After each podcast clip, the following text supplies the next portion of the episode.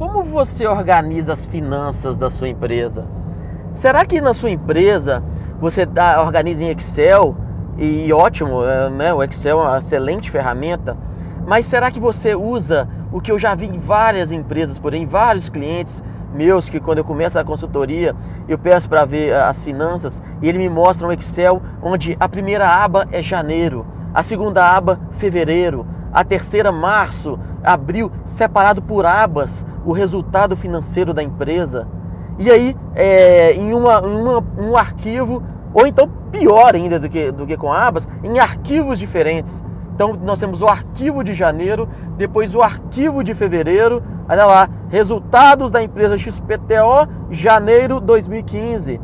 Depois resultados da empresa XPTO, fevereiro 2015.xls.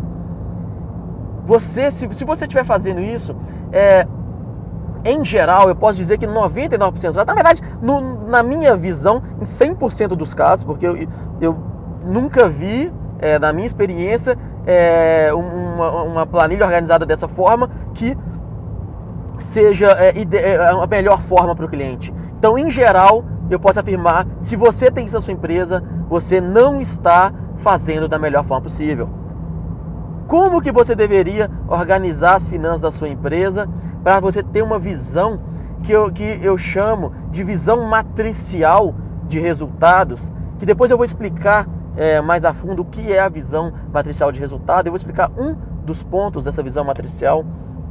Que quando você coloca lá janeiro numa aba, fevereiro em outra, março em outra, o que, que você está perdendo com isso? Você está perdendo uma das principais análises financeiras que existem. E essa análise financeira, que é, é talvez para mim a principal, a, a, a principal de todas, você está perdendo quando você não faz uma análise que é muito simples, chamada análise horizontal, que nada mais é, ela é muito simples, você comparar um mês com o outro.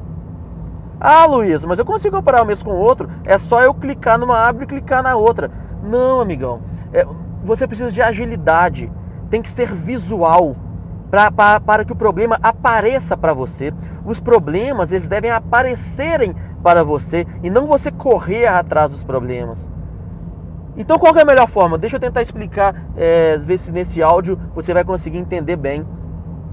Vamos supor que no Excel, a primeira coluna, a coluna A, você tem, tem lá a, a, o seu plano de contas, onde lá primeiro está escrito lá receitas operacionais. E dentro de receita operacionais tem receita é, com serviço, depois embaixo receita com produto, depois receita com manutenção. E aí depois você vem lá impostos sobre a receita. Depois vem os seus custos, seus custos diretos. Dentro de custos diretos tem custo da operação, depois custo com gasto do, dos insumos. Aí depois você vai seguindo, tem embaixo tem as despesas. Aí despesas, despesas administrativas, despesa com luz, água, telefone, despesas com gasto com internet e por aí vai. Aí do lado, na, na coluna seguinte, você tem lá o, o gasto do mês. É, e, e, esse é o padrão. Na coluna B, Aí o que você gastou lá em janeiro, por exemplo. Agora, o fevereiro deveria estar na coluna C, e o março na coluna D, e o abril na coluna E, e assim por, por diante. Agora, e aí pode acontecer um caso, fala Luiz, mas a minha planilha ela é mais avançada, tem várias coisas nela que não é só o, o, o gasto do mês, não. Eu tenho percentual, tem algumas questões.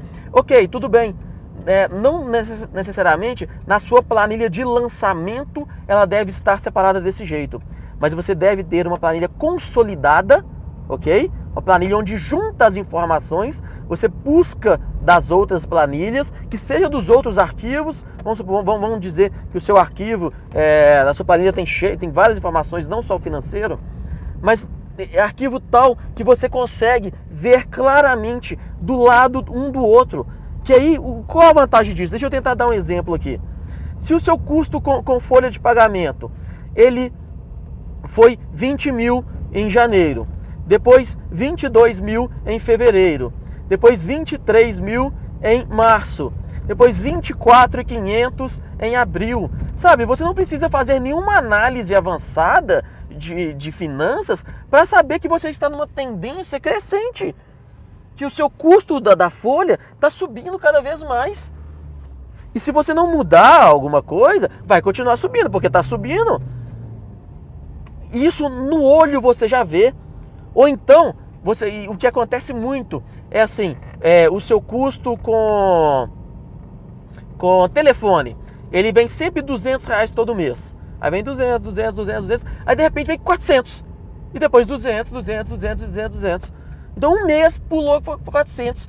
O que que naturalmente a gente consegue ver e esse problema aparece para a gente? Você não precisa correr atrás desse problema. O problema já vem. O que que, o, o que, que vocês diriam que aconteceu? Bem, eu, a, a primeira hipótese que vem na minha mente é pagamento e duplicidade. Ou então o contrário. É, gasto com. com. sei lá, é, 500, 500, 500, depois 0, 500, 500. Ué, esse, essa conta aqui não tá paga não. A primeira hipótese que vem, pode ser outras questões, obviamente, mas é, nesse caso o problema apareceu para você. Não foi você que correu para tentar achar o problema. O problema aparece porque visualmente ele está ali. E como que você faz isso? Você não precisa fazer colocar indicadores, colocar varia é, é, percentuais de variação, não. O seu olho identifica isso. Porque as empresas, a maioria dos gastos, vão lá, 70% dos gastos, eles são, eles são contínuos.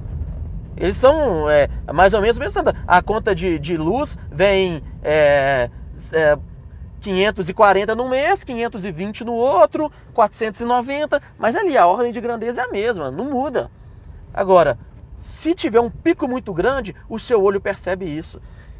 Então, se você tiver fazendo a, a, sua gestão financeira em abas diferentes ou em arquivos diferentes, você está perdendo a principal análise financeira, na minha opinião, que é essa análise horizontal, onde naturalmente você olha para, para é, a planilha e já vê ali que há algum problema, ou então você já vê alguma tendência. Ok?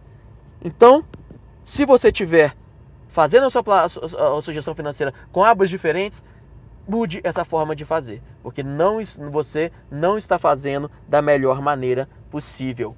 Ok? Um abraço então, pessoal. Até a próxima.